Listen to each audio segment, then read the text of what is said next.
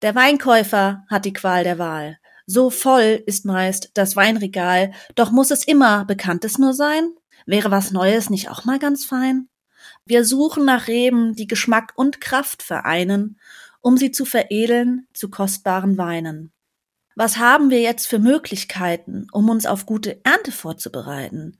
Denn, wie ihr schon wisst, ist Kupfer nicht gut. Es passt mit Naturschutz nicht unter den Hut. Auch andere Mittel sind nur in Maßen verträglich. Was wäre zu ihrem Schutz denn jetzt sonst möglich? Wie kann man Weinreben dazu bringen, dass sie sich selbst gegen Pilzkrankheiten wehren können, ganz ohne Pflanzenschutzmittel? Synapsen. Synapsis.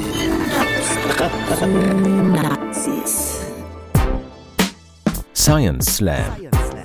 Im Wissenschaftspodcast von NDR Info. Hallo zusammen, wir melden uns zurück mit einer neuen Staffel unseres Science Slam im Podcast. Ich bin Corinna Hennig und als erstes freue ich mich, euch den Gewinner der vierten Staffel zu verkünden. Es ist der Umweltverfahrenstechniker Christian Duwe mit seinem Slam-Beitrag Recycling und ich. Herzlichen Glückwunsch und vielen Dank an euch fürs Abstimmen. Wie gewohnt wollen wir auch Christian Duwe in den kommenden Monaten eine Sonderfolge hier im Podcast widmen. Die findet ihr dann natürlich auch in diesem Kanal. Jetzt und hier geht's aber erstmal weiter mit Staffel 5, Folge 1. Heute im Ring. Sophia Müllner, Molekularbiologin aus Landau.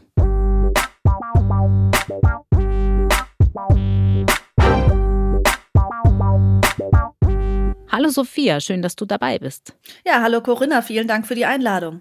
Du hast am Julius Kühn Institut für Rebenzüchtung in Siebeldingen promoviert. Das ist in der Pfalz.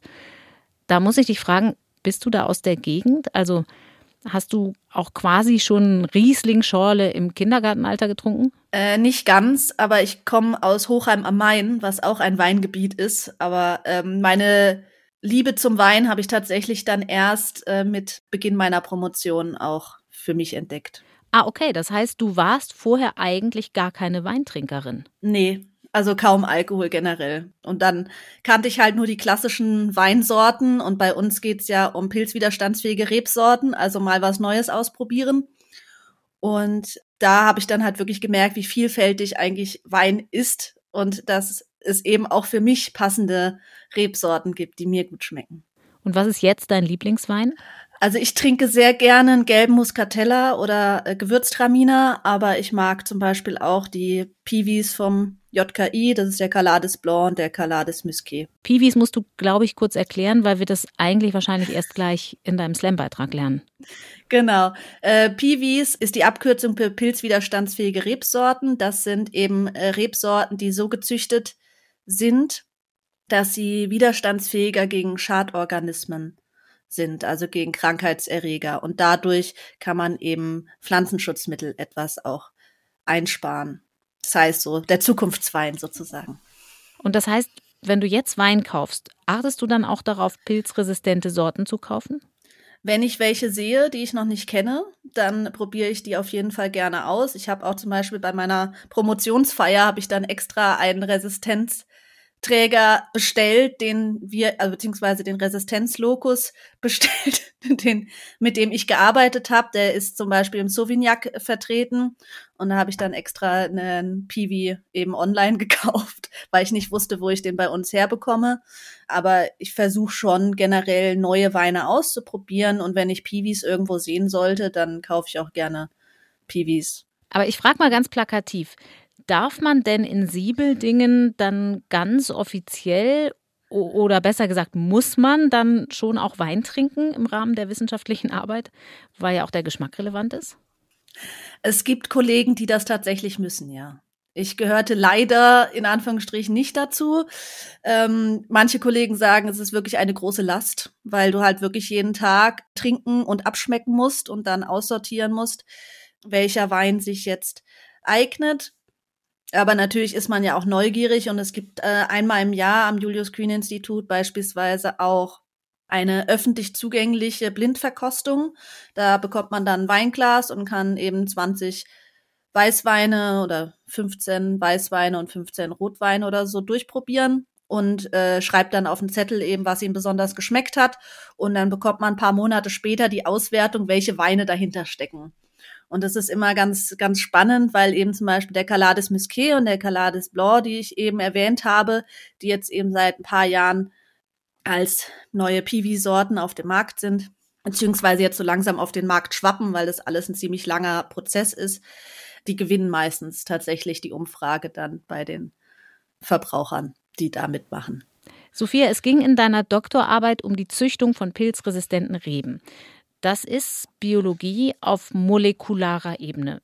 Aber ganz oldschool nach Mendelschen Vererbungsregeln oder reden wir hier auch von grüner Gentechnik? Nee, nee, also die Züchtung bei uns am Haus ist tatsächlich absolut klassisch. Das heißt, man muss sich das so vorstellen, im Sommer, wenn die äh, Rebblüten kurz vor der Blüte stehen sozusagen, die haben so kleine Käppchen, die sind so groß wie ein Nadelkopf und die macht man dann mit einer Pinzette ab. Und eben von diese ganzen Trauben, wie man sie aus dem Geschäft kennt, sind ja im quasi Mini-Format. Das heißt, man muss halt wirklich da eine winzig kleine Traube mit 100 Blüten ansetzen, muss man dann einzeln überall die Blütenkäppchen abmachen und den Samen wegnehmen, sodass man eben nur noch den weiblichen Teil übrig hat. Da sitzt man dann ungefähr eine Woche lang draußen im Feld und äh, zuppelt da mit den Kollegen zusammen die Blütenkäppchen ab. Dann kommt da eine Tüte drauf, um es vor Fremdbestäubung zu schützen. Und dann wird Pollen von den potenziellen Vätern genommen und dann draufgetragen mit einem Pinsel oder mit einer Tüte, die man überhält und dann einfach ein bisschen schüttelt mit dem Pollen drin. Also es ist eine ziemlich langwierige, langwierige Arbeit, äh, aber für mich immer die schönste Zeit im Jahr gewesen, weil man halt mit den Kollegen mal ganz anders ins Gespräch kommt und bei gutem Wetter ähm, wirklich auch die Zeit dann in der Sonne mal genießen kann. Stimmt, die ganze Zeit draußen arbeiten dürfen, während man Forschungsarbeiten macht, ist natürlich nicht frei von Vorteilen. Eine letzte Frage habe ich noch. Wenn man fertig ist mit seiner Promotion, dann braucht man eine Stelle als Postdoc und das ist in Deutschland gar nicht so einfach. Du bist jetzt auf Jobsuche. Kann man denn sagen, ob du beim Wein bleiben wirst oder wirst du das, was du an Kenntnissen hast, auf andere Lebensmittel oder andere Agrarprodukte anwenden? Was meinst du?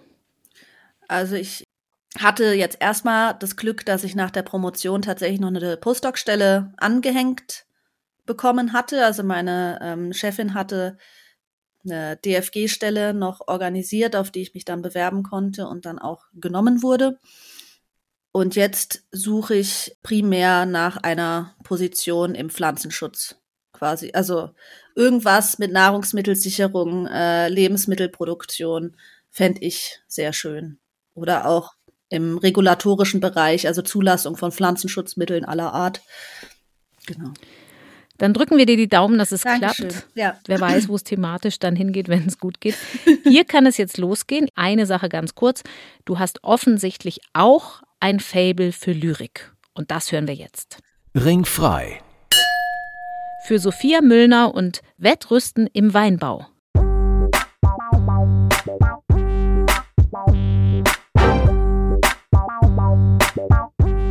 Ich möchte euch gern die nächsten Minuten versüßen und euch daher zu meinem Science Slam begrüßen.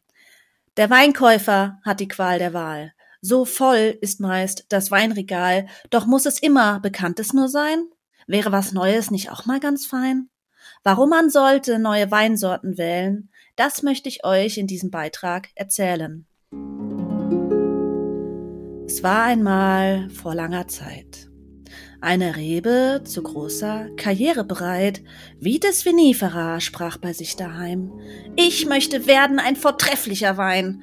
Doch das Leben von Vitis, war in Gefahr, dessen wurde sie sich bald gewahr, denn bereits vor etwa 150 Jahren kam ein Pathogen über den Atlantik gefahren. Als blinder Passagier im Schiffsverkehr fuhr der Übeltäter nach Europa her. Bei den vielen stattlichen Reben ließ es sich für den Pilz recht gut leben. Binnen kurzer Zeit konnte er sich vermehren, die armen Reben wussten nicht sich zu wehren. Das Pathogen wurde bald Plasmopara genannt und war schon kurz darauf überall bekannt. Denn mit dem Pathogen war nicht gut Kirschen essen. Symbiose oder Freundschaft konnte man vergessen. Lieber machte der Pilz die Reben kaputt und die Weinlandschaft in Europa war nach Kürze schon Schutt. Er verursachte so beträchtlichen Schaden, auf den Winzer nur wenige Antworten haben. Noch eine kleine Info, damit ihr es nicht falsch versteht. Eigentlich ist es kein Pilz, sondern ein Omizet. Doch macht es das unnötig kompliziert. Deshalb habe ich das für den Slam ignoriert. Ein Mittelchen aus Kupferbrühe bereitete Plasmopera bald große Mühe. Doch Kupfer, das ist heute vielen bekannt, beeinträchtigt die Regenwürmer im Land. Der Regen wäscht das Kupfer vom Blatt, das hält die Winzer ziemlich auf Trab. Um die Reben gut zu schützen, kommen die Winzer bei Regen ins Schwitzen. Sie müssen immer wieder das Kupfer ausbringen, sonst kann die Ernte nicht gut gelingen. Um zu überlegen, was man tun kann, schauen wir den Schädling mal näher an.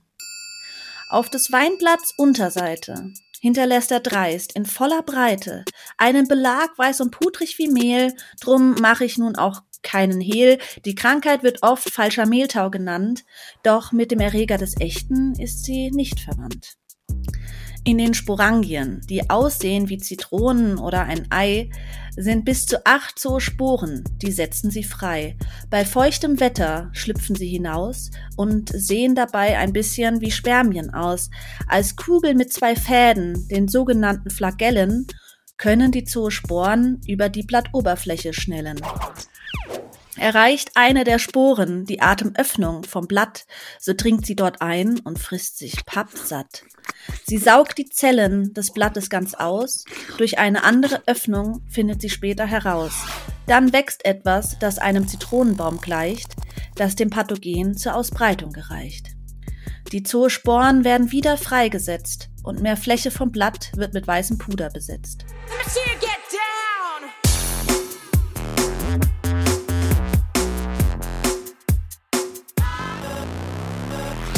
Aber was haben wir jetzt für Möglichkeiten, um uns auf gute Ernte vorzubereiten? Denn wie ihr schon wisst, ist Kupfer nicht gut. Es passt mit Naturschutz nicht unter den Hut. Auch andere Mittel sind nur in Maßen verträglich. Was wäre zu ihrem Schutz denn jetzt sonst möglich? Einige Reben haben sich geschützt. Das hat ihnen gegen manch Pilze genützt, doch leider blieb der Geschmack auf der Strecke, drum stand der Wein lang in der Ecke. Wir suchen nach Reben, die Geschmack und Kraft vereinen, um sie zu veredeln zu kostbaren Weinen. Drum werden die Reben gekreuzt und getestet, wer dann was kann, wird weiter gemästet. Doch bis zur neuen Rebe, die resistent ist und trotzdem schmeckt, werden viele Samen in die Pflanzenerde gesteckt. Dann entnimmt man ihnen ein Stückchen Blattmaterial, und jetzt kommt's, das ist echt genial, wird aus dem Blatt DNA extrahiert, die zeigt, wo sich welcher Charakter verbirgt. Anhand des DNA-Musters sieht man dann, was diese Rebe wirklich kann. Abhängig von der Länge oder einem bestimmten Signal können wir sagen, wer ist resistent, wer ist ideal. Doch um herauszufinden, für was welcher Peak steht, muss man ganz schön viel rechnen, bevor da was geht. Die Peaks werden in Verbindung mit Blattscheiben gebracht und verschiedene Analysen werden gemacht. Die Eigenschaften der Blattscheiben mit den Peaks verbinden, lassen uns den Ursprung der Resistenz dann finden. Auf welchem Chromosom die Resistenz wahrscheinlich sitzt und was uns das Ganze am Ende dann nützt, nur wenn wir wissen, wie wir die Resistenz erkennen, können wir sie mit anderen kombinieren und benennen. Wenn wir wissen, wo die Resistenz liegt, können wir schauen, was es da gibt. Es gibt ganz unterschiedliche Mechanismen, wovon wir auf eine den Fokus nun richten. In der Zelle wollen die NLR kontrollieren, wer nun darf die Zelle passieren. Wie ein Türsteher, wer darf bleiben, wer nicht, wer ist hier Freund und wer ist ein Bösewicht. Ist der Eindringling dann identifiziert, wird er der zellulären Justiz vorgeführt. Auf molekularer Ebene handelt sich meist um Ross. Reaktive Sauerstoffspezies markieren den Boss. Sie nehmen dem Pathogen die Grundlage zum Leben. Was können's für die Rebe noch Schöneres geben? Aber was soll das ganze rechnen? Was soll das kombinieren? Wieso so viel Zeit auf Traubendating verlieren? Nun, resistente Trauben, die schmecken, sich Umwelt und Winzer die Finger nachlecken. Wir reduzieren die Stoffe, die der Umwelt schaden, sonst müssen wir alle das später ausbaden. Denn Pflanzenschutzmittel sind nicht gesund. Wir müssen sie reduzieren, sonst läuft's nicht mehr rund. Sie kosten viel Geld und beeinflussen Wasser. Wenn wir es nicht reduzieren, wird der Schaden noch krasser. Also denkt dran, wenn ihr vor dem Weinregal steht, es gibt Sorten, mit denen es besser geht. Man kann sie mit Google unter Piwi leicht finden. Pilzwiderstandsfähige Sorten, daran kann man sich binden. Jetzt habe ich aber genug gereimt.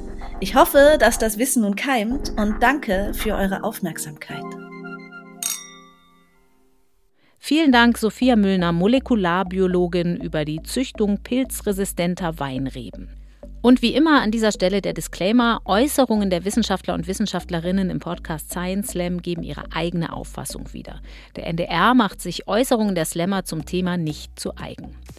Dieser Podcast entsteht, wie viele vielleicht mittlerweile wissen, in Zusammenarbeit mit Julia Offe, die Science Slams auf der Bühne organisiert. Deshalb nochmal der Hinweis, unter ndr.de slash synapsen findet ihr den Link zu den Veranstaltungsterminen und zu Videomitschnitten der Slams. Wer also wissen will, wie unsere Slammer so aussehen und wie sie sich auf der Bühne machen, klickt mal rein. Dort gibt es am Ende dieser Staffel nach sechs Folgen auch wieder den Link zur Abstimmung. Nächste Woche gibt es eine reguläre, also von uns recherchierte Podcast-Folge. Dann geht es um das Thema Mental Load. Und in zwei Wochen hört ihr hier den nächsten Slam-Beitrag. Ich freue mich, wenn ihr auch dann wieder dabei seid. Ich bin Corinna Hennig und sage Ciao, bis dann. Synapsen Science Slam, ein Podcast von NDR Info.